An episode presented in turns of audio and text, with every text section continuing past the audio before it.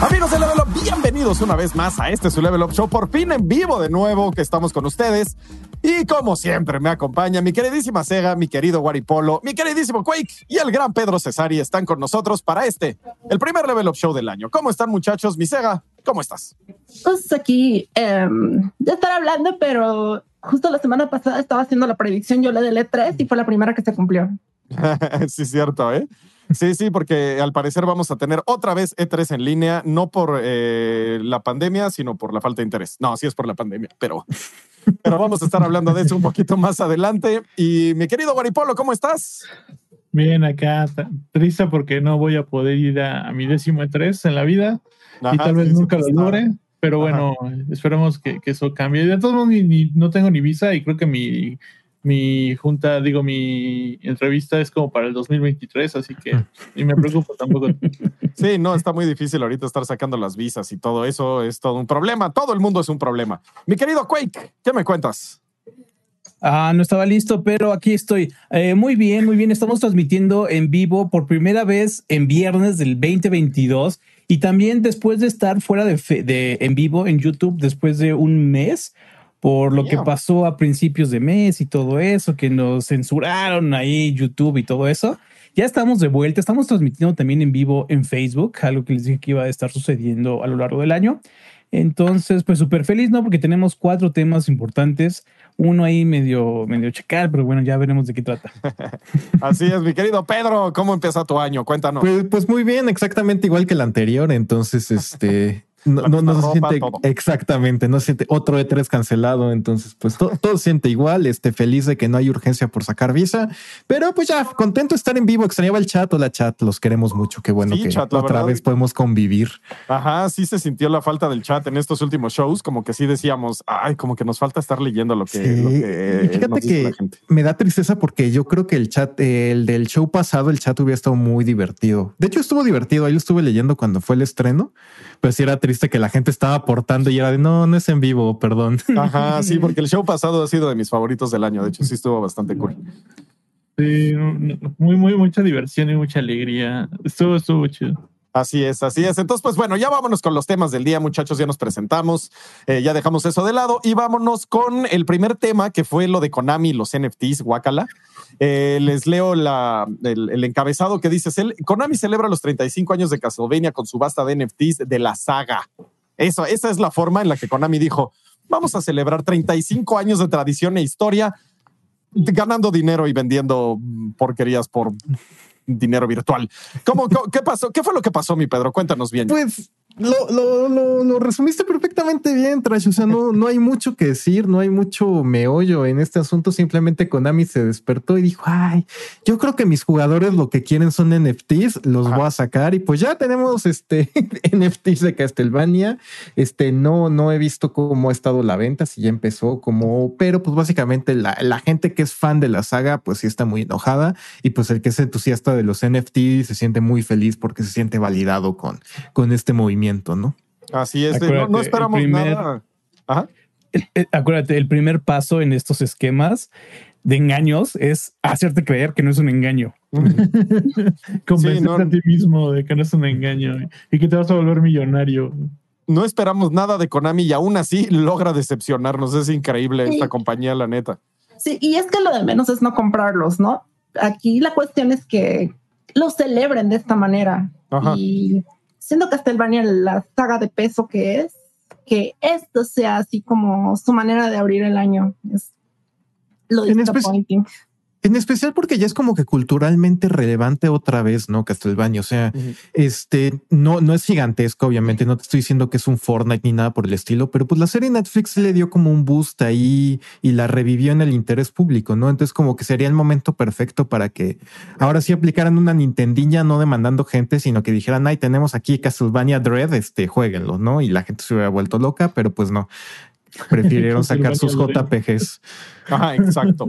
O sea, aparte no dan una. El otro día compré una playera de Silent Hill en la tienda de Konami y no fue la playera que, o sea, no venía con todo lo que decían. Luego me dijeron, ay, perdón, y me mandaron una extra XL. O sea, No dan una, no dan una. alguien en serio. el extra XL, ¿no? Luego te la No, pero es que es XXXL, o sea, es, es casi, casi para tapar mi coche. o sea, es una. Ándale. Estás insinuando que no. Entonces, este, pues sí, ya Konami no, no hace las cosas bien desde hace 10 años, ¿sí? más o menos. Sí. Y con esto de los NFTs, pues nos, nos lo deja más claro, ¿no? Que ya le vale queso y lo único que le importa es el dinero. Eh, y lo que el eh, estudio comentó es nada más, déjame decirle el, el, el, comment para darle como su, su voz a Konami. Dice: Se trata de una iniciativa para crear NFTs artísticas utilizando las queridas escenas de los títulos de Konami y para que nuestros fans las conserven durante muchos años. La compra de Konami Memorial NFT no les otorga ningún derecho de propiedad intelectual, derechos de autor, marcas comerciales, etcétera. O sea, aparte te dicen, dude, lo que estás comprando no vale nada. Pero bueno. La reacción, pues no se hizo esperar, ¿no? Sí, claro. Es que siento que está, ellos esperan vender esto como si fuera un cuadro de, ¿cómo, ¿cómo, se llama? Ayame Kojima. Ajá, exacto. Y, y, que tú lo aprecies como si fuera el cuadro original de Ayame Kojima, ¿no? Pero esto es muy anticlimático. No, está horrible. O sea, en serio, sí lo hacen ya todo mal. Todo mal, Konami, caray. O sea, ¿por qué no ya rentan sus IPs mejor o algo. O sea, en serio están nada más haciendo mal y mal. ¿No sientes que cada año pierde? O sea, bueno, ahorita porque salió la serie de Netflix. Pero si no existiera eso, neta, pues ya Castlevania ya, ya no generé ningún interés, güey. Y, no creo que puedan estar levantando sus, franquicias así de fácil sin, sin, sin tener algún tipo de contenido que, que las mantenga vivas, güey. Es que también es un falso interés por parte de Konami, porque realmente a ellos ya no les interesa Castlevania y lo han dejado muy claro desde que dejaron de trabajar en la, en la IP, ¿no? Y digo, les interesa tampoco que es muy fácil, podrían haber demandado a, a Igarashi por Bloodstained, ¿no? Que básicamente Bloodstained es un Castlevania con otro nombre. Y utiliza muchas cosas, muchos elementos muy peculiares que existen en la saga de Castlevania. Realmente el interés no de Konami no está ahí. El interés de Konami es que vio que la serie está moviendo varo y dice, mm, hay dinero y tenemos esto acumulando polvo. Sí, como que quieren hacer dinero de la forma que sea, menos haciendo videojuegos. O sea, así como, ¿de qué forma podemos hacer varo que no tenga que ver con videojuegos? Pero es que, bueno, a mí lo que me, inquieta y de, ahí venía mi comentario era, ¿no creen que, que ya está, estamos a muy poco para que ya ni siquiera sea rentable para que alguien le rente O sea... Es que en, un creo. o sea, sí, es que es rentable. O sea, imagínate si PlayStation o Xbox dicen, ¿sabes qué? Yo quiero, sí quiero un Ajá, pero, si, si, si, obviamente no toman esas decisiones así del chilazo, ¿no? o por feeling. O sea, neta, le hacen un estudio de mercado, bla, bla, bla. ¿Y qué pasa si, si ya no están pasando esos estudios de mercado? ¿Sí me explico? O sea, ya, ya, ya, la, ya el impacto, o sea, el, el ROI que quieren tener ya no es el mismo. Sí, no, eso es un hecho, yo creo, o sea, pero pues le pueden bajar el precio, ¿sabes? O sea, antes de que baje a nada, o sea, a 40 centavos. Es que yo, el, problema con Konami es que no quiere meter dinero. O sea, yo, yo, no sé si a lo mejor ahí Kojima los espantó mucho con Phantom Pain. Sí pero evidentemente su salida de aquí, o sea, porque sí han sacado juegos, pero ¿qué juegos han sido? Metal Gear Survive, que se ve que fue reciclar todo lo que habían hecho con el Fox Engine para Metal Gear y meterlo en otra cosa para venderlo. Y luego, ¿qué otros sacaron? El, el Bomberman, que pues está divertidillo, pero se ve que les costó tres pesos. Entonces lo que Konami quiere hacer es contra Ah, sus contra está también. O sea, es lo único que quieren hacer, sacar juegos de tres pesos que le dejen dinero. Este proyecto de los NFT, ¿cuánto crees que le haya producido sacar esas cosas? Pues nada más lo que les costó mintearla, que no estoy seguro, pero pues va, van a recuperar esa inversión con lo que lo venda. Luego la serie de Netflix, pues no creo que ellos hayan metido ni un solo peso. Yo creo que ahí licenciaron la IP y hasta nunca. ¿Qué es lo que ya deberían de ser, de, convertirse en una compañía de licencias y punto, eh? O sea, no, no entiendo por qué no lo hacen, de decir, bueno, ¿sabes qué? Te la licencio y ya. O sea, tú pues tu varo y a mí dame varo. Yo creo que sí están en esa. El problema es que, porque por ejemplo, ahí están con Tencent, el contra que sacó Tencent, pues fue así, ¿no? Pero el problema es que le lleguen al precio. Sí, sí, yo creo que están pidiendo demasiado. Estamos viendo ahorita en pantalla los NFT que están vendiendo. Eh, tenemos, tenemos una lista, habían dicho que eran como 12, 14 eh, fíjate, tenemos este que es el de el hacha contra el vampiro. Uh. La oferta más alta hasta ahorita es de 39.86 dólares. Bueno, la equivalencia en estas monedas virtuales. Ajá, en, Ethereum como para estas subastas. Fue hecha más o menos hace una hora y todo esto se va, va a cerrarse el 12 de enero, o sea, ya próximamente en unos cuantos días. Va a ser interesante ver cómo es que el precio pues evoluciona. Solamente hay un puñado de ofertas. Entonces tenemos este videito por 40 dólares. Mugriento Otro, un GIF prácticamente. Este otro momento de la, daga contra Frankenstein y Igor se vende por 40 dólares. Bueno, se vende entre comillas, es lo que están ofreciendo hasta este momento. que aclararle a la gente que esto es una subasta. Me voy a poner a, jugar juegos clásicos y a vender GIFs, a ver qué tal me va. A ver, a ver qué tal te va. Y ahora, este, eh, el inicio de Castlevania, punto, digo, otros 40 dólares es, la oferta. Tenemos este, eh, este como cinematic, bueno, que sí es un cinematic en su época, pues pasada. 318 dólares es lo que están ofertando. qué tontería. Y ahora veamos. Em, este ya lo, este, el boomerang lo están vendiendo por 200 dólares, lo están ofertando, perdón. Y la cancioncita Bloody Tears, 200 dólares. Híjole, es que no, el problema es que lo compra la gente. Ese es el problema. sí, e, e, es, un punto que hay, un amigo que tengo en, internet hizo muy buen punto. Dijo, o sea, él está en toda esta onda de los NFTs y dices, no, pues es que la gente se da una tontería, pero al mismo tiempo, pues yo me compro un NFT de Changua a 500 dólares y a las dos semanas lo vendo en 5 mil dólares. Pues estoy ganando dinero. O sea, mientras haya gente que lo compre, pues Sí, claro. O sea, pues el dinero le damos el valor nosotros, ¿no? O sea, el mismo dinero. O sea, entonces si le estamos dando valor a estas porquerías, pues seguirán y seguirán y seguirán. No, y lo triste es que Konami aprende que no tiene que esforzarse para hacer dinero. Claro. O sea, al rato van a ser compañía de NFTs, van a dejar los pachincos y ya se van a dedicar al NFT. Sí, porque los pachincos requieren mantenimiento y. Ah, sí, exacto. Necesitan trabajo. O sea, algo que Konami dice, ¿para qué? no, no, muy mal, muy mal. Y, bueno, pues, ajá. No son los únicos, porque aquí seguimos con eh, las. Oye, hoy esta misma mañana, este GameStop, este también dijo: Ah, ¿qué creen? Nosotros le vamos a entrar a los NFTs. Los que ellos quieren hacer es pues su propia tienda, su propio market, marketplace, como ahorita Quake, lo que estaba mostrando que es OpenSea, que es como el, el marketplace más grande de los NFT hasta donde tengo entendido.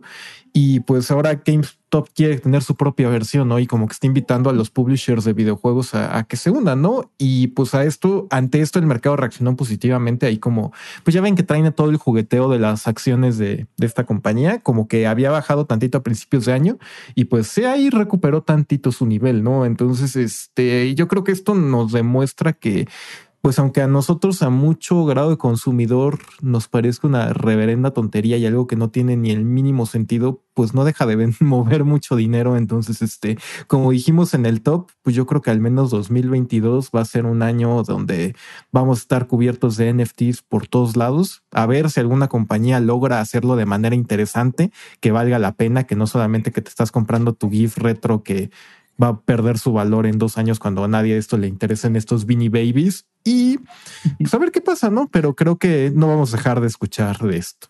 Mira, acabo de iniciar una encuesta en YouTube. ¿Hasta cuánto pagarías por un NFT de Konami? Bueno, te, faltó en este caso. Nada. Exacto, te faltó nada. Pero bueno, suponiendo, suponiendo que estamos como interesados en esto, ese es el, asunto. ¿Hasta cuánto pagarías? Menos de 60 dólares, entre 60 y 120, menos de 300, que es como el precio de una consola. Bueno, entre comillas, ahorita de, de esta generación y menos de mil dólares. Hasta ahorita creo que bueno, hay pocos votos, pero se están inclinando más hacia un NFT barato. No sé, igual y por la curiosidad de ver cómo es este proceso, eh, abrir las carteras, eh, ya saben, de, de, Bitcoin, todo eso, va ganando menos de 60. Si son así de baratas. Deberías hacer una encuesta de nunca comprar un NFT o me da curiosidad. O sea, sí, esas dos opciones. Sí. No, pagaría nada, denuncien la encuesta como spam. Pero también es como un indicador, ¿no? O sea, porque si, si es barato el, el costo, pues igual y la gente está interesada o curiosa del proceso. Pero es que también el problema es que si lo hacen barato, como que pierde todo este sentido de la especulación, ¿no? Porque digo, yo, o sea, el nacimiento, como el sentido de los NFTs es tener esta escasez digital, que insisto, es una tontería, ¿no? Pero es lo que buscan tener. Y a lo que voy, para que una compañía como Konami le resulte rentable, lo que necesitan es tener poquitos que mucha gente compre muy caro, porque si hay muchos, su valor se reduce y nadie va a querer comprarlos. O sea, o sea, sí, a lo mejor compran 100 personas a 5 dólares, pero luego va a ser como de, ah, ya estuvo. O sea, no va a nos imaginamos que Internet iba a acabar eh, reduciéndose con escasez artificial? O sea, eh, así ah, me, me vuela la cabeza. Que algún autor en algún momento lo, lo predijo, no sé, tendría que investigar. Qué locura. O sea, me imaginé que iba a haber eh, monopolios como Facebook o YouTube o cosas así, pero nunca me imaginé que íbamos a generar escasez así nomás por el, por la diversión de la escasez.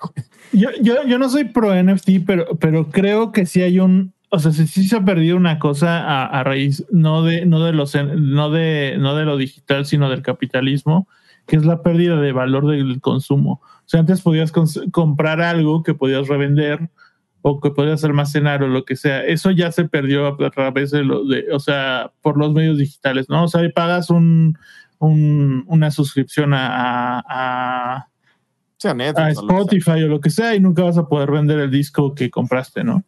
Mira, Guillermo González dice NFT de Pero, Ahora, una, una idea, ahí les va su, pero quería que Guari acabara su idea, pero estaba interesante. ok, entonces como una colección. El, NFT está haciendo de alguna manera le está eh, generando valor al, al consumo de, de, de, ¿cómo se llama?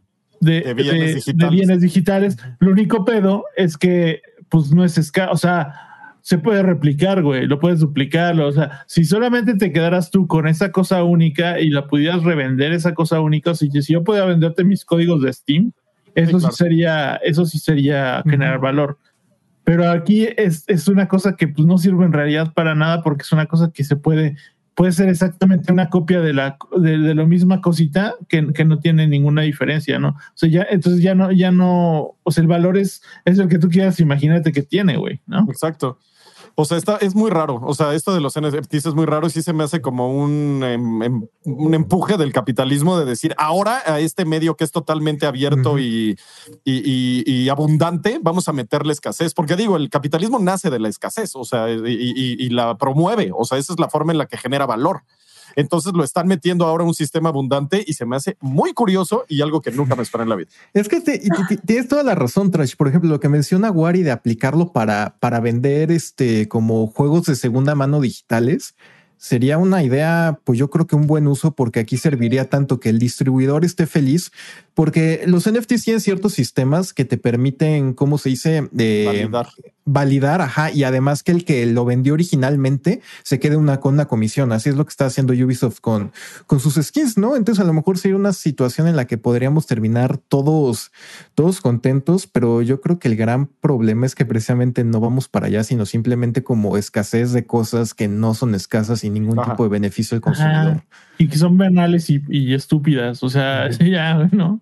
Sí, pero al rato no dudo que tu idea, mi Wari, eh, vaya a ser realidad y sí vaya a ver como NFTs de códigos de Steam o NFTs de juegos como tal, o sea, y que tu copia digital la puedas vender. Y, o sea, no dudo que vaya a haber algo, o sea, que sea la evolución de esta porquería que no tienen ni pies ni cabeza. Es, que así funciona, es que así funciona el blockchain. O sea, es que tiene mucha, mucha, este, o sea, tiene, tiene sentido esa, esa idea. O sea, tiene sentido porque así funciona el blockchain.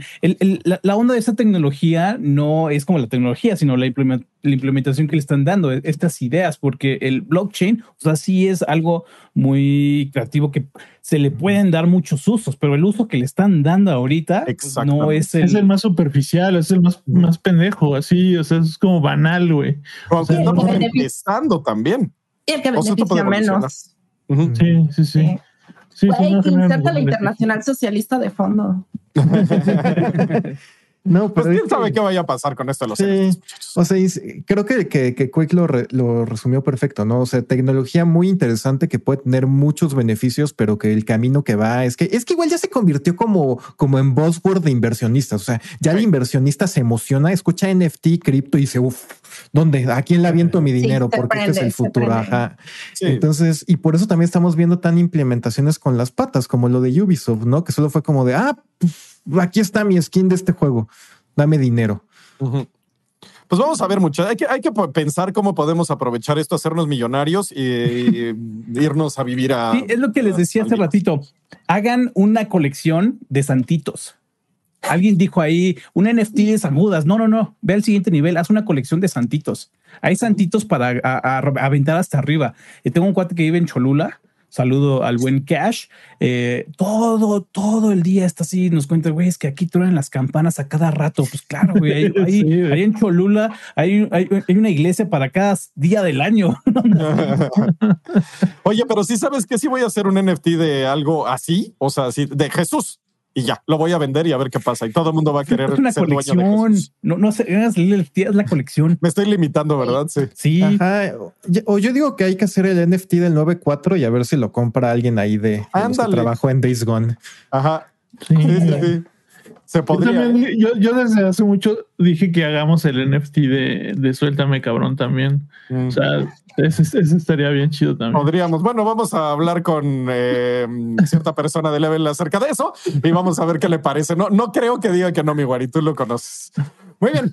Vámonos al siguiente tema, amigos. Eh, dicen que PlayStation quiere que Final Fantasy sea su casa o al revés. y eso estaría raro, pero pues primero fue el Nintendo su casa y luego se pasó a, PlayStation 1 gracias a mm, eh, limitantes en el hardware. Y luego pues ya se hizo un poquito más multiplataforma, pero podría ser que PlayStation se quiera, eh, que, Final Fantasy se quiera mover a PlayStation. ¿Cómo lo ven muchachos? ¿De dónde viene esta información primero que nada? Pues mira, esta información viene de Video Game Chronicle, este, que es un medio que sí publica cosas verificables y lo escribe Jordan Midler. Yo la verdad no le recuerdo algún otro. Yo tampoco rumor, pero pues vamos a ver, ¿no? Y digo, a fin de cuentas creo que lo que hice tiene sentido por dos cosas. La primera, porque creo que una de las grandes apuestas de Sony para esta generación para competir con Xbox es pues pagar exclusividades un NFT de ese ruido. Por favor, de la taquería que está ahí abajo.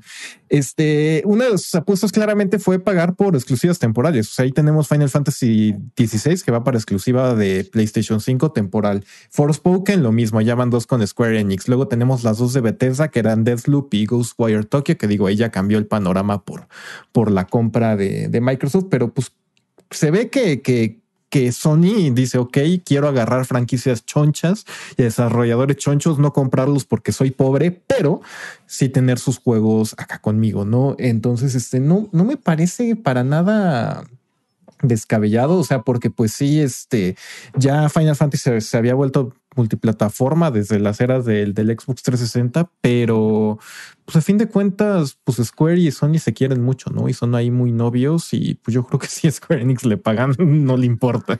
No, sí, no, claro. Este, y lo, lo, mínimo que creo que va a pasar son exclusivas temporales, como hemos estado viendo, que es lo que al parecer va a pasar con Final Fantasy XVI. Este, y sí, no lo veo eh, descabellado. Y también eh, hay una frase aquí que me gustó de Midler que, que, me dejó como pensando. Dice: La mayoría de las cosas de Square terminarán en Xbox, pero no tendría esperanzas en Final Fantasy a menos que algo cambie. Sony quiere que PlayStation sea el hogar de Final Fantasy esta generación. Se suponía que Final eh, Fantasy VII ya estaría en Xbox, pero aquí estamos. Y eso está muy curioso porque sí, es cierto. Dijeron que era una exclusiva temporal y no no, ya está en PC, pero la versión de Xbox, no hay rastro, ¿no? Exacto. ¿Ustedes cómo lo ven? Se me hacen dos marcas muy afines a mí, PlayStation y Final Fantasy. Por muchos años fue parte de la identidad de PlayStation, ¿no? o sea, básicamente desde el 7 hasta el 12. estamos hablando hasta 2005, ¿no? Exacto. Sí, sí, con la época del 360, que fue cuando se rompió justo esta exclusividad si acaso el 360 tenía más sabor a, PlayStation porque venían dos discos, ¿no? Pero Pero a mí este cambio sí se me hizo muy raro, ¿no? Eh, yo de hecho Final Fantasy pues seguí jugando en PlayStation hasta ahorita. Me hace sentido, pero no creo que se quede exclusivo más que como temporal. Pero está chistoso ese caso que mencionas, justamente lo de Final Fantasy VII. Sí, no. Ajá.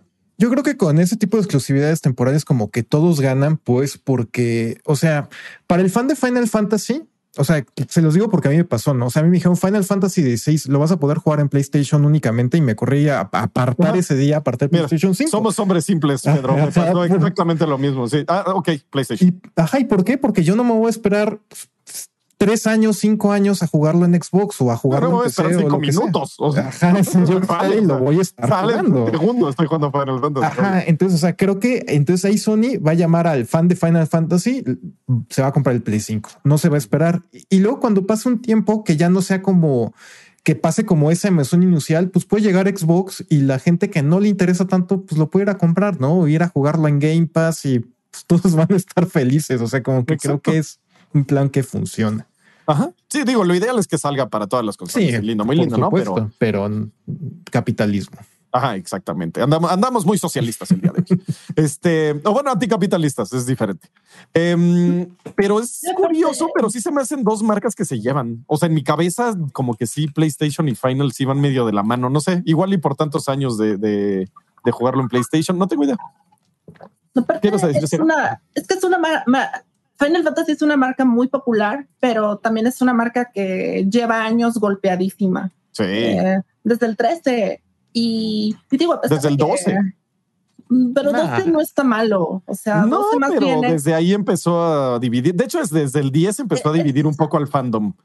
Mira, en este caso, pues podrías decir que es del 8, ¿no? Pero. Pues sí, de hecho, sí. Estoy, pero son juegos medianamente exitosos, no son juegos que la crítica los apabulló como a Final Fantasy XIII, ¿no? Y por más que a mí me gusta el road trip de, de Final Fantasy XV y la boy band y todo esto, eh, es un juego que también es pues, muy controversial y se hizo muy apresurado porque cambió de dirección quién sabe cuántas veces. Final Fantasy XIV. 10 años. Lo mismo. Un lanzamiento desastroso y lo arreglaron con sudor y lágrimas, ¿no? Sí, pincitas también, o sea.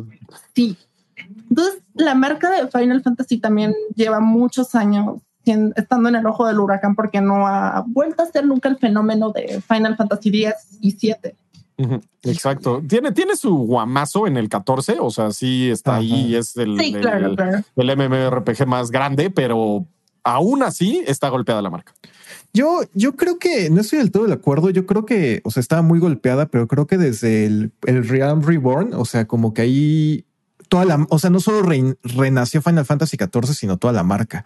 O sea, porque creo que, o sea, digo, creo que ya no va a alcanzar la relevancia cultural que tenía alguna vez porque ya la industria es completamente diferente.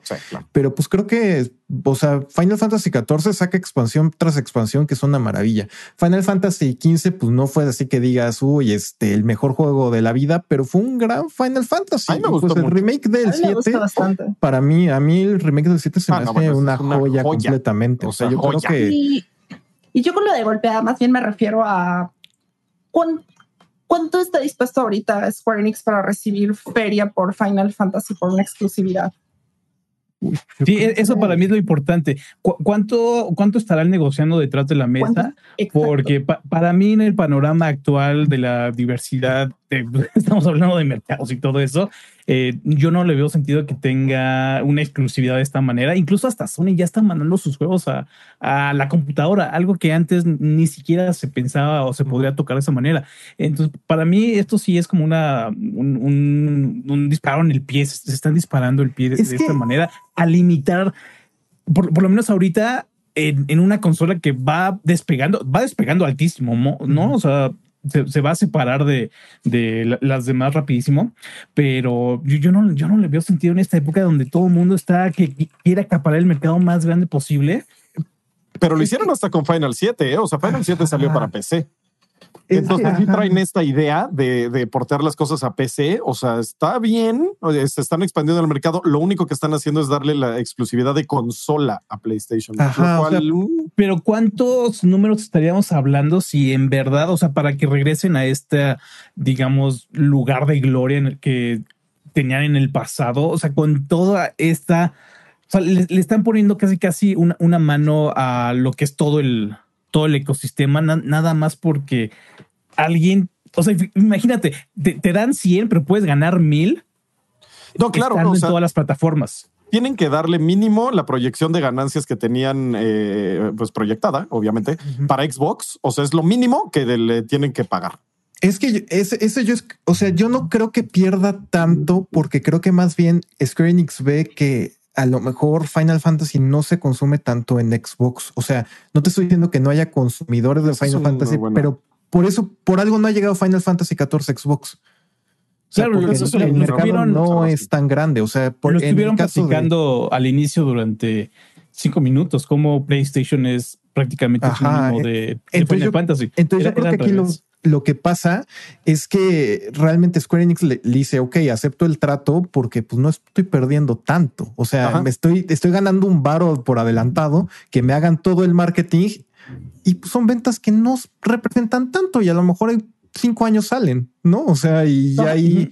Y, eso para mí es como un este, como que no tienen una visión tan amplia los de Square Enix. Square Enix es una compañía, no sé, a mí me parece un poquito incompetente, eh, porque, bueno, no, generalizando tanto, incompetente en el sentido de lanzar los juegos en PC, porque ahorita está ah, el problema de Final Fantasy VII en PC, y también eh, viendo la respuesta que tienen con Final Fantasy XIV en línea que no puedan mantener el, o sea, la, la exigencia de, de, los servidores y todo eso. Entonces sí me habla un poquito de que es una compañía como medio incompetente, no, no mala, ¿En cuanto a PC? Todavía no entiende en cuanto a PC, incluso cómo maneja sus otras franquicias. Eh, pero, ah, ¿cuál era el punto al que iba? Ajá, de, que no tienen esa, esa visión de cosechar al jugador de Xbox para que se convierta en 10 años, pongámoslo de esta manera, en uno de sus consumidores estrella. De la misma manera que en PlayStation se convirtió en sinónimo. Sí, sí, sí. O igual y como decía, es una compatibilidad de marca ahí medio etérea, o sea que no podemos como entender muy bien que el usuario de PlayStation por lo general le gustan juegos como Final Fantasy, o sea, tal vez. Sí, es que yo, yo, yo no. Es que no se cosechó. Sí, sí, pero también está haciendo esfuerzos en, en Xbox, o sea, por ejemplo, un, un montón de Final Fantasy están en Game Pass. Dragon Quest está en Game Pass, pero pues a lo mejor no le están dando los números para, o sea, porque históricamente muchos números no se están dando. O sea, por ejemplo, ahorita ya chequé exacto, al menos en Reino Unido, este Final Fantasy XV vendió el 79% en PlayStation y el resto en Xbox. O sea, fue minúscula en comparación. claro. Y el esfuerzo no creo que falle, o sea, porque ahí tienes el port de Dragon Quest 11 años después del lanzamiento original y te lo ponen en Game Pass. Dragon Quest Builders también, Octopath Traveler también. O sea, creo que sí están trabajando, pero a lo mejor la respuesta no es tanta como para justificar perderte el cheque en casi blanco que te va a dar Sony. Exacto. Y la promoción y la publicidad y de todo eh, tu contenido, sus materiales. O sea, sí, sí, sí, sí, lo veo como un buen negocio para Square Enix. Este y, y no lo veo o sea, porque también Forspoken, o sea, no nada más estamos hablando de Final. Forspoken. Y esto que decías de la afinidad del consumidor de PlayStation a Final Fantasy me hace sentido porque la plataforma, o sea, PlayStation pues, se vende como la plataforma de las superproducciones y pues el Final Fantasy que conocemos posterior a 7, pues Final Fantasy 7 fue grande porque era justamente una superproducción increíble con las cinemáticas que tenía. Final Fantasy VIII también fue un despliegue técnico increíble. el 9, el 10. Ajá. O sea, era punta de lanza, me acuerdo que era a ver cómo salen las gráficas de Final. O sea, era en lo que te ponía qué tan chida se iba a ver tu consola. ¿En dónde salía e, esa? Era un personaje que tenía como orejitas de conejo. Ah, Fran. Tenía así como. Fran en el 12. Ajá, del ¿En el 12? Sí, era del 12. Me acuerdo la primera vez que vi una imagen de ese personaje, o sea, ni siquiera era video, era una imagen. Y la manera en la que se veía, sí era, sí era Fran, déjenme, sí, es Fran. buscarlo. La de las orejas de conejo es Fran, como morenita. Para mí, ajá. Este, para mí ese momento fue impresionante. O sea, ver un personaje con esa, esa calidad gráfica, o sea, sí, tienen razón en lo que dicen, eh, eran punta de Una cosa que están olvidando es que eh, PlayStation es japonesa este Square Enix es japonés. Entonces, la o sea, el, el, los juegos empezaron a salir primero en Japón, luego se, se, se, localizaron a. Entonces, digamos que toda la escuela y toda la historia que tiene, pues es, es esa, ¿no? La, de, la, de, la, de, la, de, la de estar en, en, en plataformas japonesas y. Ups, perdón, mi teléfono.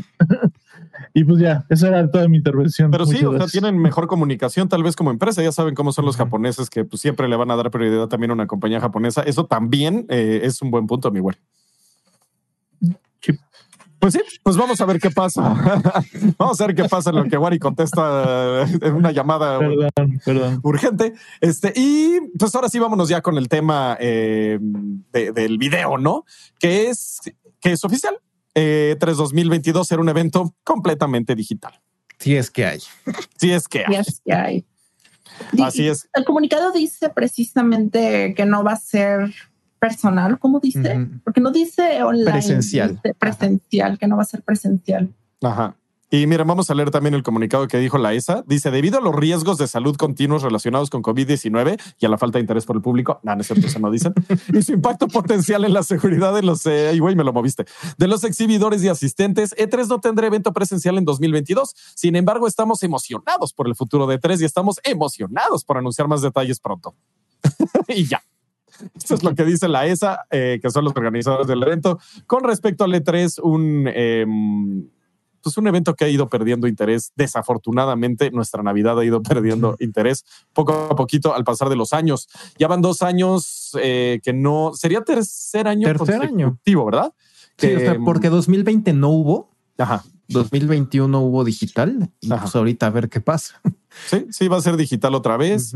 Y como decíamos, si el E3 no empieza a acomodar demos a la gente o a darle exclusividad a los periodistas, pierde relevancia porque no tiene chiste tener este evento. O sea, tienes el Summer Game Fest que, que ya está como eh, acaparando todo, ¿no? Y luego tienes también los Game Awards. Entonces, ¿ya para qué demonios tienes un E3? Creo que necesita replantearse lo que está haciendo la ESA, porque si Summer Game Fest alcanzó e, este nivel tan rápido es porque era más flexible, igual y hasta era más barato, no, sé, no, estoy seguro de eso, para, porque muchas de las cosas que pasan en el 3 es de que es muy caro ir, ¿no? Nada más con que te, tengas un espacio o un espacio en el boot grande, ya cuesta dinero, cuesta mucho dinero. Eh, y, imagínate si eres un independiente que tienes un presupuesto pues pequeño, eh, viajar, el precio de los boletos, del hospedaje, de tu boot, de entrarle como expositor al, evento. Me imagino que los costos han de ser altísimos. Y, ahora imagínate que tienes un evento como estos que se, que se transmiten en el verano, que son como satélites, el Wholesome Direct, todo eso de jueguitos indie ¿Cuál, va a ser la, diferencia de, bueno, abismal de, precios para estar en esos eventos? ¿no? Debe ser muy significativa y creo que esto ha dado lugar a que surjan más eventos que están mejor enfocados o mejor distribuidos a las audiencias que están buscando. Porque algo que me da mucha tristeza de los C3 es de que hay muchísimos juegos interesantísimos y muy buenos que quedan ¿Desaparecidos? eclipsados, ajá, eclipsados por un Marvel Avengers que termina siendo una decepción, nada más porque tienen pues, el boot grandote y el bar. Exacto. Sí, no, yo creo que Avengers. Yo creo que lo que debería de ser, lo llevo diciendo desde el año pasado, es que debería de volver a ser para prensa nada más, este, porque la gente, muchas de las cosas que le interesa del E3 también es la opinión de los medios a los que sigue, ya sea su influencer favorito o, su medio favorito de videojuegos. No quiere saber la opinión de cómo va ese juego, si se ve interesante o no. Y en este caso, pues ha perdido ese interés y, si nada más te están dando anuncios, pues lo ve lo mismo el influencer que Pedro el de los palotes. Entonces pierde esta eh, interactividad que teníamos eh, nosotros como medio, por ejemplo, de jugar un videojuego y decir, ¿saben qué? Me pareció que este juego es así, ¿sabes? Creo que eso es lo que le, está perdiendo el E3. Yo creo ¿Y por qué lo perdió, no? O sea, ¿y, por qué lo perdió? Em, yo, yo estoy seguro que fue más decisiones internas de la, compañía de, ESA para que obligaran a los grandes expositores a salirse uno por uno, uno por uno. ¿Quién fue el primero? Nintendo. No, no, no, Nintendo siempre estuvo, siempre estuvo en el show floor. ¿Quién fue el primero? Bueno, en el show floor sí. No, de salirse ah. del show floor Xbox, ¿no? PlayStation. PlayStation. O sea, PlayStation, se fue por completo. Y, y, después hizo ¿por Microsoft. Porque todavía Microsoft, tenía. Es que Microsoft se pasó al. al, al Microsoft al, compró el teatro de enfrente. Ah, sí, sí, pero sí. todavía ponía su. Bueno, todavía ponía su. Este boot de. ¿Cómo se llama? El, el, esa cosa, ese, ese, servicio de streaming que mataron. Uh, de Mixer. Ah, Mixer, ah. Mixer, claro, claro. Ajá, o sea, te ocupaba un espacio para, o sea, para, digamos que supongo un deal ahí que hicieron para, para que no estuvieran medio dentro, pues. Es que estuvo bien raro desde el último al que fuimos presencial. O sea, ¿cuál era el boot más grande? Creo que Fortnite. Fortnite o sea, ya sí. ni siquiera era. Ah, Fortnite una ya es una cochinadota y tenía Ajá. cosas que hacer y sí. Sí. sí, sí. Yo veo mucha gente como llorándole a, al E3 y pues con razón, o sea, no quiero decir que estén mal, pero siento que, que como que es mucho, ay no, es que el COVID y no sé qué, cuando, como dice Quake, o sea, se, se mató solito. ¿Por qué? O sea, porque hizo, tomó decisiones que hicieron que las empresas se quieran ir y, y, en verdad había un montón de información muy confiable que indicaban que en la edición de 2020, la que se canceló, la S estaba desesperadísima sin saber qué hacer y E3 iba a ser un evento donde iba a estar Ninja jugando Fortnite en un escenario gigante. Sí, sí, O sea, y los juegos quedaban de segundo plazo. O sea, el evento lo mató no el COVID, los, sus organizadores. Sí. Sí, qué Sí, lástima. pero también falta ver cómo organizan muchas cosas, porque como exactamente tres no solamente son las conferencias, pero tampoco es solamente el show floor, ¿no? Es la cercanía con los developers, los publishers, incluso la, la cercanía entre desarrolladores y desarrolladores, que pasan incluso a ver cosas que no ve la prensa, o sea... Y ahora hay algo bien curioso aquí que tenemos que tomar en cuenta, que estaba pensando hace ratito, que es, eh, lo estamos eh, eh, haciendo digital debido a los riesgos de salud del COVID. Duda, acaban de hacer el CES. O sea, eh, ahí pero sí, sí, se bajaron, sí se bajaron un montón del CES, Sí. o sea, tampoco, tampoco Ah, no, pero lo hicieron. O sea, Sí, también podrían sí, sí. bajarse un montón en el E3. O sea, Sí, pero, pero sí que- prefirieron es que decir, es "Ay, en bueno". California y ves que ahí son más progresistas, güey. En, en, Sí, en pinche- Nevada igual y en no Nevada tanto. no tanto, ahí son, ahí son menos. Pero pues no sé, o sea, se me hace raro que si hay un CES o ya empieza a haber eventos en mismo California, pero la ESA dice que no. A mí me suena, a, chale, ya no sabemos cómo revivir esto y vamos a seguir haciéndolo digital, dudes. Pues es, es lo que dicen algunos periodistas ahorita que dicen, o sea, es que presten bien atención al comunicado y tampoco confirman evento digital. O sea, solo no di- dicen que no va a ser presencial, pero E E3 2022 no tiene fecha y no hay nada confirmado y dicen que no saben qué van a hacer. O sea, a lo mejor no hay nada. O tal vez hay otra cosa, ¿eh? ahorita también lo estoy pensando. El CES estuvo bastante vacío también, entonces también la ESA puede decir, no, nos va a pasar lo mismo, mejor vuélvelo a aventar digital, porque lo anunciaron justo acabando el CES. Sí. Sí, entonces, este, no sé, o sea, y por ejemplo, el, punto que decía Sega de esta convivencia este, es súper importante y creo que va a dejar un vacío muy grande, por lo que no me sorprendería que antes de inminente muerte, porque ya en verdad con esos organizadores o se requiere ahí un, un como cambio masivo dentro de la organización que, que está haciendo E3 para que sobreviva, porque pues si no, no, no va a salir pero o si no, alguien va a tomar el espacio y a lo mejor sí es Geoff con el Summer Game Fest, a lo mejor toma lo que hacía tres por completo ya a lo mejor hasta el próximo año, pero sí tiene que existir un evento presencial, o sea, No lo tiene que dudo, ¿eh? haber. O sea, es que Geoff también ya está tomando la batuta de todo. O sea, está increíble este eh, personaje, como si ya se volvió sinónimo de videojuegos. O sea, ya está haciendo No, todo. también- También lo que podría pasar es que el, eh, ¿cómo se llama? El Games Developers Conference, eh, digamos, absorbiera esa parte como de industria y, la, y el PAX absorbiera como esa parte de público y entonces fueran, o sea, fuera un pedo así, ¿no? O sea, como que quieres ir a un evento de comunidad, vas al PAX, quieres ir a un, un evento de industria, vas al GDC y ya, ¿no? Ujú. Eso podría, eso podría ser otra manera, ¿no? O sea, como que, pues no sé, o sea, yo siento que no se pierde todo. Aparte, sigue, sigue estando, sigue existiendo Gamescom, que, que yo creo que pues, está mucho más sólido que, que, que tres en este punto, ¿no? Sí. Igual, igual dice, ya se va para allá, casi, casi eso también, ¿no? Pues sí, a ver qué pasa. Está bien rara la situación del E3. No vamos a saber hasta que lo veamos otra vez nuestros trailers, este, eh, nu- nuestro bonche de trailers eh, tres días, a ver qué pasa, pero Ciclo de conferencias de YouTube.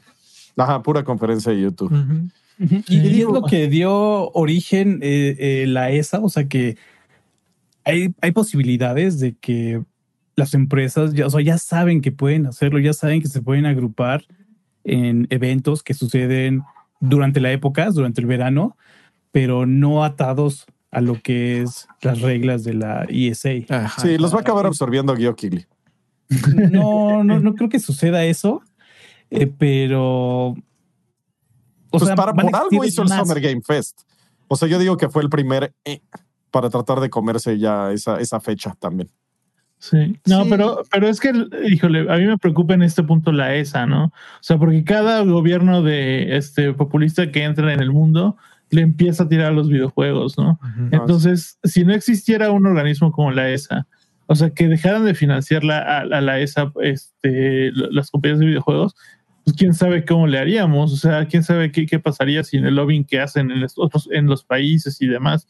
Entonces, a mí, híjole, digo, qué mal que Letras ya no sea ese generador de dinero para ellos, pero ojalá encuentren una manera de, seguir siendo sustentables porque es algo que se necesita, ¿no? para el medio. Ajá. Pues bueno, vamos a ver qué pasa. Tenemos hasta qué es junio, ya no me acuerdo, junio, julio. Sí, junio. En junio, este, ver qué pasa y ver si lo levantan de alguna manera, lo hacen más atractivo. También eh, una de las ideas que, decía hace mucho era si dieran como demos para que la gente lo pudiera jugar en, sus casas, o sea, no sé, o darle a la prensa demos para que lo jueguen en, su casa. Hay formas, pero... No pueden, no pueden repetir el formato del año pasado. sí, no, estuvo horrible. O sea, ¿de qué sirvió tener ahí una plataforma aparte para prensa? Sí.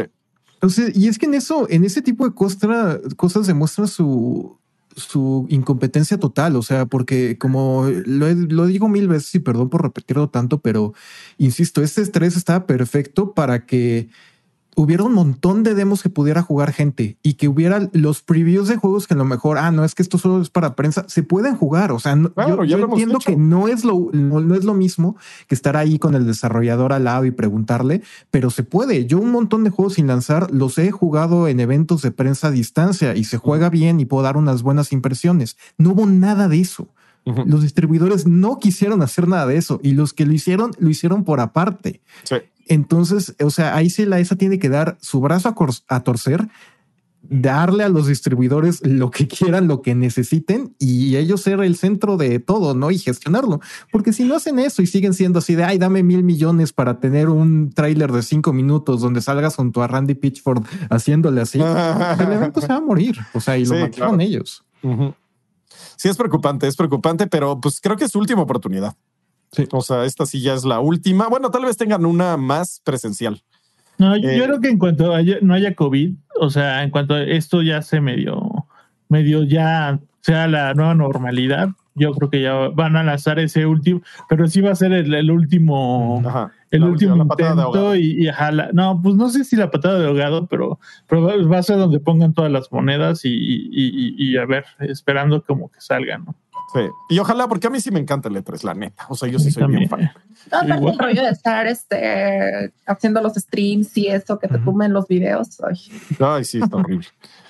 Este, pero pues bueno, eso fue lo del E3. Vamos a tener que esperar hasta junio para saber cómo va a ser el formato, si van a seguir haciendo lo mismo o van a hacer algún cambio. Esa, vamos, ponte las pilas. Em, después tenemos que Ben Studio odia Days Gone. Es curioso lo que pasó con Days Gone porque fue un juego que vendió muchísimo, pero aún así eh, el estudio lo toma como una decepción. Eh, ¿Qué pasó, Pedro? ¿por qué? Pues ahorita, ahorita en la semana, este, pues ya ven que Sony tuvo ahí su, su conferencia en CES, este, donde pues tuvieron a Tom Holland, anunciaron el PlayStation VR 2 y pues como parte de esta conversación fue de, ah, tenemos muchas franquicias muy padres. Una de ellas es Ghost of Tsushima, que ya vendió más de 8 millones de copias. Ah, no, increíble, ¿no? Y de repente pues salieron ex trabajadores de Days Gone a decir así de, ah, este, pues también Days Gone ya vendió 8 millones de copias, pero pues como que a Sony le da pena decirlo. Sí, quién sabe. Es que la neta sí es un juego que pues no, no, no tuvo el impacto que la compañía quiere porque eso que sobornaron a, un vato en Latinoamérica para que lo pusieran 9.4 ajá y todavía con eso no sé por qué lo dices Wario. Mandaron una ah, botellita de agua. Ajá, no sé por qué lo dices. Este no, pero, o sea, no sé más un juego. O sea, las, las copias vendidas hablan por sí solas. O sea, es un juego que tuvo bajas calificaciones, pero aún así vendió mucho. Y, sin el empuje que tuvo Ghost of Tsushima, que tuvo grandes calificaciones, aún así vendió. O sea, es un concepto interesante para parte de la población, incluido yo. Eh, si nos gustó el mugriento juego, ¿qué quieres? A mí, o sea, todavía lo estuve jugando el otro día un ratito eh, en el Play 5 para ver cómo corría y me piqué y lo seguí jugando. O sea, a mí sí me gustó. Y como yo, hay nueve millones más. 9.4 millones. 9.4 millones más. Pero sí, no, no es tan malo. O sea, también es un juego infravalorado, en mi opinión. O sea, es un juego que en muchos años la gente lo va a ver como ven Legacy of Kane. O sea, no. es un juego cuando, cuando, salió Legacy of Kane, la gente decía, ah, o sea, creo que tiene siete, ocho ahí, ni, lo pelaban eh, y no vendió casi nada. Pero ahora, uy, una maravilla. Y yo amaba Legacy of Kane, pero Aquí la cuestión creo que es un problema de comunicación, ¿no? Entre eh, lo que es PlayStation y la gente de, de Vent Studios. O si no es Vent Studios, la gente eh, es como el management. Quienes no están, no sé, creo, creo que por ahí está el asunto de, de estos mensajes entre, ¿cómo se llama este exdirector que incluso en el pasado ha hecho, ha hecho declaraciones muy cuestionables? Que creo que, creo que cada vez que habla, ajá, creo que cada vez que habla, este, no queda bien parado. Por ejemplo, recuerdo que en algún momento criticó a Cyberpunk 20, 2077 eh, y la gente le respondió de la misma manera, ¿no? O sea, güey, ¿de qué hablas cuando tu juego está buguiento? Sí, el problema fue la crítica. O sea, ahí fue donde le pegó a Days Gone. O sea, la crítica no le gustó, aunque el público no le desagradó tanto. Tiene casi la misma calificación que Red Dead Redemption en, en Metacritic, ¿no? Me parece. Yo creo que tiene mucho que ver ahí también ¿Qué provocó Days Gone en su relación con Sony o algo así? Porque pues, no los dejaron trabajar en otro juego propio y los mandaron a hacerle la chamba a Naughty Dog otra vez. Entonces, yo creo que también tienen resentido de eso. Miren, eh, Days Gone, en la calificación de usuario es de 8.4 en Metacritic. Y la de Red Dead Redemption 2 es 8.6. O sea, más bien fue que la crítica no le gustó Days Gone. Bueno, algunos de la crítica, algunos nos mamó. pero sí, o sea, al público no le desagradó tanto como, como parece ser, pero aún así. bueno, pues, también al público le, al público también le encanta Fortnite. O sea, creo que ese no es ningún. Ah, no, sí, al público le encanta el reggaetón, ¿verdad? O sea, me, refiero. por eso. El asunto es. Pero tuvo buenas ventas, que creo que es lo importante. O sea, el bottom line deberían de ser las ventas. Las ventas. Sí, bueno, también Battlefield 5, Battlefield 2042 está vendiendo, vendió muchísimo, ¿no? Lo compraron como un éxito. Y bueno, aquí es que, bueno, es que el asunto a mí me sorprende que este juego de, o sea, güey, ¿cuánto tiene Metacritic 7? Está generando tanta, tanta tensión. Tanta, tanta tensión. O sea, pues es una de las exclusivas de, vendidas. Y yo creo que es esa su maldición de que es una exclusiva de Sony y esperan demasiado de, de, hecho, sí. ella. Sí, sí, este, y Jeff Ross eh, dice, en el momento en que dejé Days Gone, había estado en el mercado durante un año y medio y vendió más de 8 millones de copias. Desde entonces ha vendido más de un millón en Steam.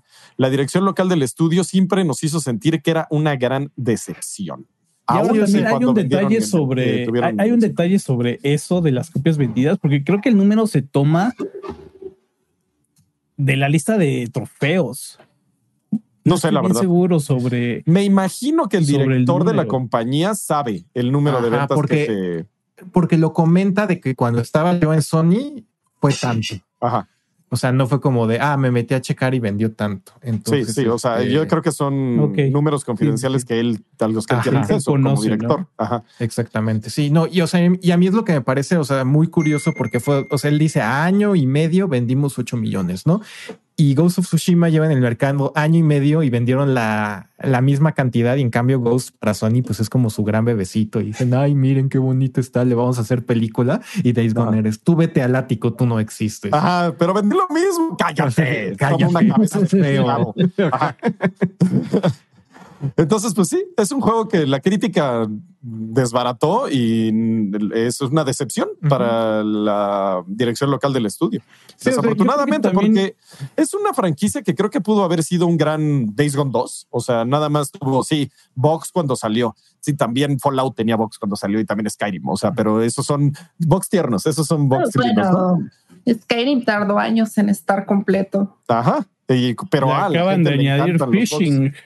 Sí, imagínate. Este, y pues sí, fue un juego el que crucificaron porque tenía ciertos bugs y. No, no lo, no, no, lo, no, lo crucificaron por bugs. La gente era lo que más decía: está todo buguiento, está no sé qué, es injugable. Sí, sí, pero el, el consenso es, es otro, no son los bugs, o sea, es el diseño del juego. Ajá, para la crítica lo siente como inconsistente, por lo que entiendo. Sí, la historia estoy de acuerdo que no es la mejor, pero la neta del gameplay es muy divertido. Pero bueno, cada quien sus cubas. Este, ¿y qué? ¿Ya nos vamos con los eh, comentarios, amigos? Sí, pues yo diría, ¿no? Va. Eh, ¿Qué fue? Bueno, de los shows pasados, dice aquí, fueron el de Navidad y de Nuevo, ¿verdad? Sí, de, agarré de ambos porque eh, porque pues sí, nos pasamos dos shows este, en el aire. Exacto. En el aire, entonces, pero también hubo poquitos.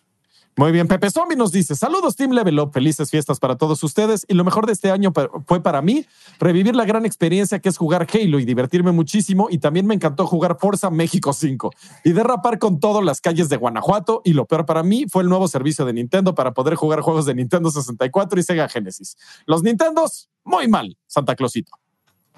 Eso es lo que nos dice el buen Pepe Zombie. ¿Quién se echa el de Helio también? El, Pepe Zombie, el Pepe Zombie siempre está en el show. siempre está en los comentarios. Un saludazo, un, abrazo. Y abrazo. Un abrazo. Y beso. Eh, Helio, échatelo a mí, Pedro. Sí, yo dice, saludos. Conforme a la opinión de Halo Infinite, desde hace dos semanas estaba esperando sus comentarios y concuerdo con que el juego se siente maqueta y que se juega muy bien, pero yo creo que la historia también tiene un gran mérito por otorgar desarrollo de personajes, más que solo una historia épica como en las entregas pasadas. en cuanto al multijugador, es bueno, pero deben de, estar, de dar más contenido, armas, mapas, mods de juego antes de que los fans empiecen a desertar. Por cierto, felices fiestas y un abrazo a todo el Level Up Team. Pues muchísimas gracias. Un abrazote.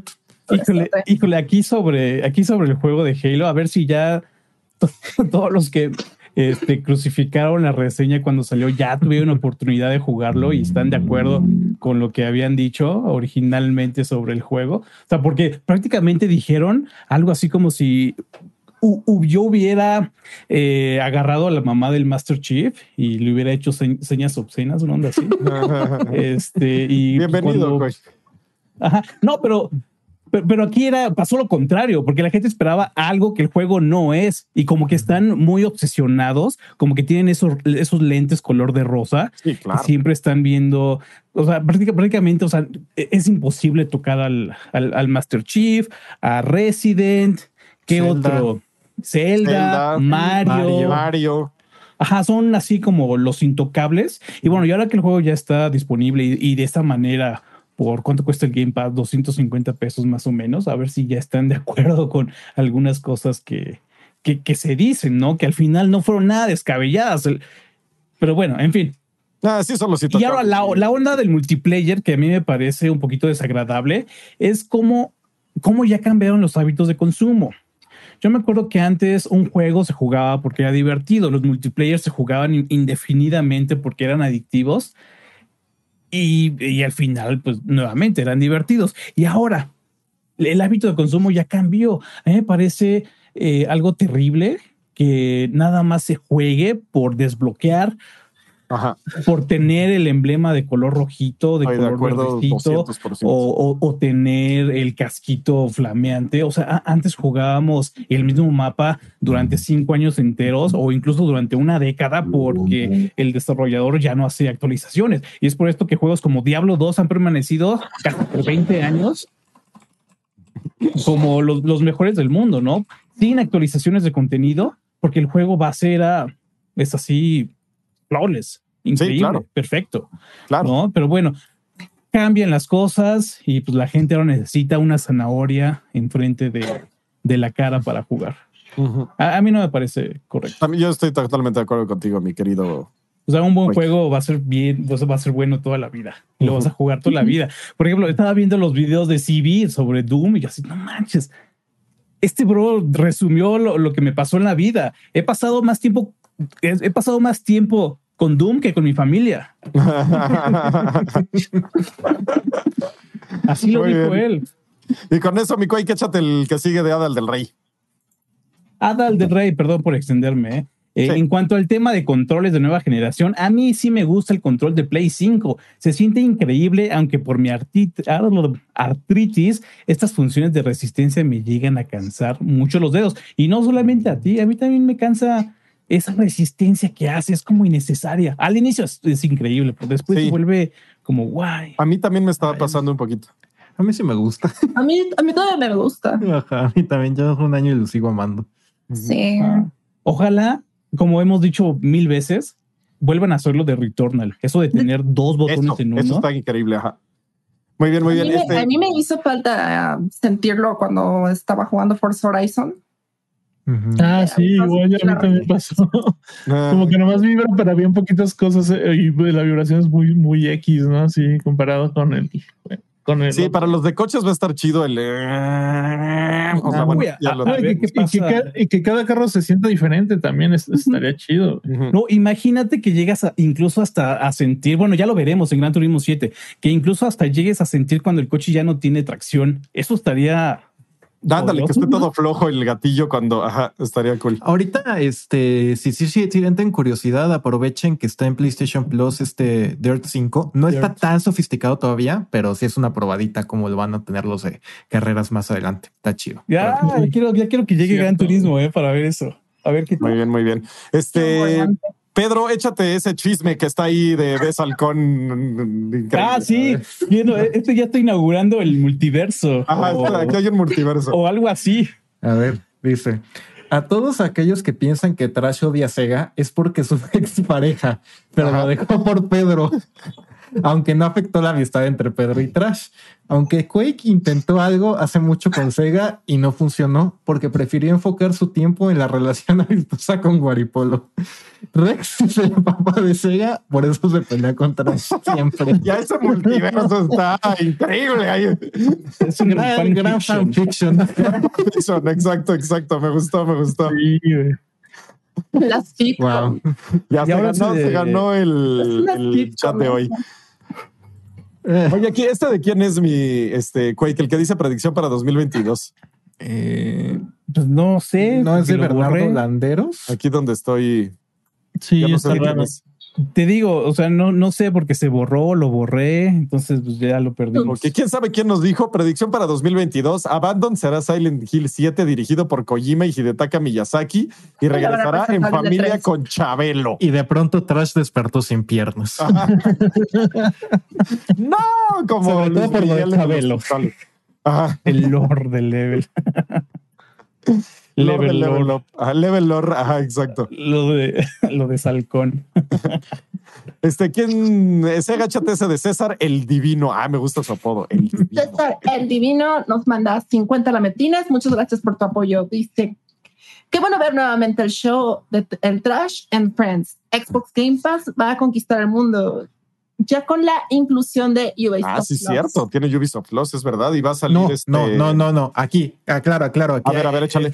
No va a tener Ubisoft Plus. O sea, Ubisoft va a sacar Ubisoft Plus en Xbox y va a salir este Rainbow Six Extraction en día uno en Game Pass. pero son dos cosas separadas. A lo ah. mejor en un futuro llega Ubisoft Plus a Game Pass. Sí, a lo mejor ahí como ahí el rumor, pero hasta ahorita solo es que el servicio llega a Xbox. O sea, ya, pueden pagar 200 pesos. En vez de pagar su, su, membresía de 200 pesos por Game Pass, pueden pagar 200 pesos solamente por la de Ubisoft. Por un seguro, seguro les traerá más. Ajá, seguro les traerá más diversión. Ajá. No, pues excelente noticia. Bueno, lo que sí está chido es lo de Rainbow Six. Eso sí está cool. Sí. Este, eh, échate ese de Pixel, mi querido Guaripolo. Dice: Saludos, banda de Level Up Sega. Soy tu fan. Muy bien. Saludos a Pixel. Muy bien, muy bien. Saludos a Pixel. Jonathan Vera dice: eh, o bueno, échatelo tú, mi Quake, ya para finalizar. Mm, Jonathan Vera dice: envía 50 lametines, muchas gracias. Dice: el evento de Summer Game Fest fue malo Solo tuvo Elder Ring. Al menos E3 tuvo un buen evento de Xbox y Nintendo no veo la comparativa. Al menos yo prefiero E3. Es que. Híjole, sí, tiene, razón, ¿eh? Ajá, pero es Summer Game solamente lo salvó por Elden Ring. Pero, ¿sabe? o sea, yo aquí la, la, diferencia la marca, o sea, sí tiene razón, pero a lo que voy, el anuncio de Summer Game Fest sí lo consiguió Geoff y la organización para su evento. En cambio, lo de Nintendo y Xbox fueron porque ellos tenían sus eventos de verano que iban a tener y dijeron, ah, se lo doy a tres. O sea, creo que esa es la diferencia para mí. O sea, la ESA no hizo nada por esos anuncios. Esos sí, anuncios sí, porque, porque, el equivalente de la conferencia que hubiera sido de Sony la hizo en su Direct Azul cinco días después, ¿no? Exactamente. Pues sí, pues vamos a ver qué nos depara el destino, a ver qué tal Guioff eh, se come la industria o no, o la ESA. A ver eh, ahora con qué sale. ¿Cuál va a ser su Elden Ring de este, de este año? Sí, ¿eh? igual y. Nada, quién sabe. Este, David Dorantes nos dice: Buenas amigos, feliz año. Aquí un pequeño aporte. Saben que los TQM, aunque ya no ande seguido por acá por la chamba, que es un excelente año para todos. Pedro, te amo, aunque seas de Liverpool. Gracias, muchas gracias, mi Dave. Te queremos. Sí, sí. Pero no la. Hierro, no. no, no, no. alberca de hígados. No, apoyo a una tienda departamental, apoyo a un equipo de fútbol. Ah, o a una alberca de hígados, no lo sabemos. Y a una alberca de hígados también. No, dicen que no eres tan comunista como te dices. Pues bueno, muchachos. Llegó uno más. Llegó uno más. Llegó uno más. Llegó uno más. Ah, no, ya, ya fue. fue me, me acaba de llegar el, el, el ring. Oye, Pedro, ¿dirías que Liverpool es parte de tu vida? Sí, ya vámonos. ya vámonos. Ya vámonos, muchachos. Muchísimas gracias por estar con nosotros. No olviden checar levelo.com para toda la información de videojuegos. No olviden checar también nuestro canal de YouTube si es que nos están viendo en Facebook y también nuestro canal de Facebook si es que nos están viendo en YouTube. Eh, nuestro Discord también está ahí, nuestro Telegram y gear.levelo.com para que se vistan bien bonito todo este año. Muchísimas gracias, muchachos, por estar con nosotros y nos vamos a ver aquí el próximo viernes. Bye, bye. Adiós, los queremos. Los queremos mucho, muchacho. Este programa fue creado y producido por Level Up y distribuido por Half Dev. Productor ejecutivo, Gus Lanceta. Gerente de proyectos, Lidia Ronconi. Producción, Luis Sánchez. Finalización, Enrique Machado.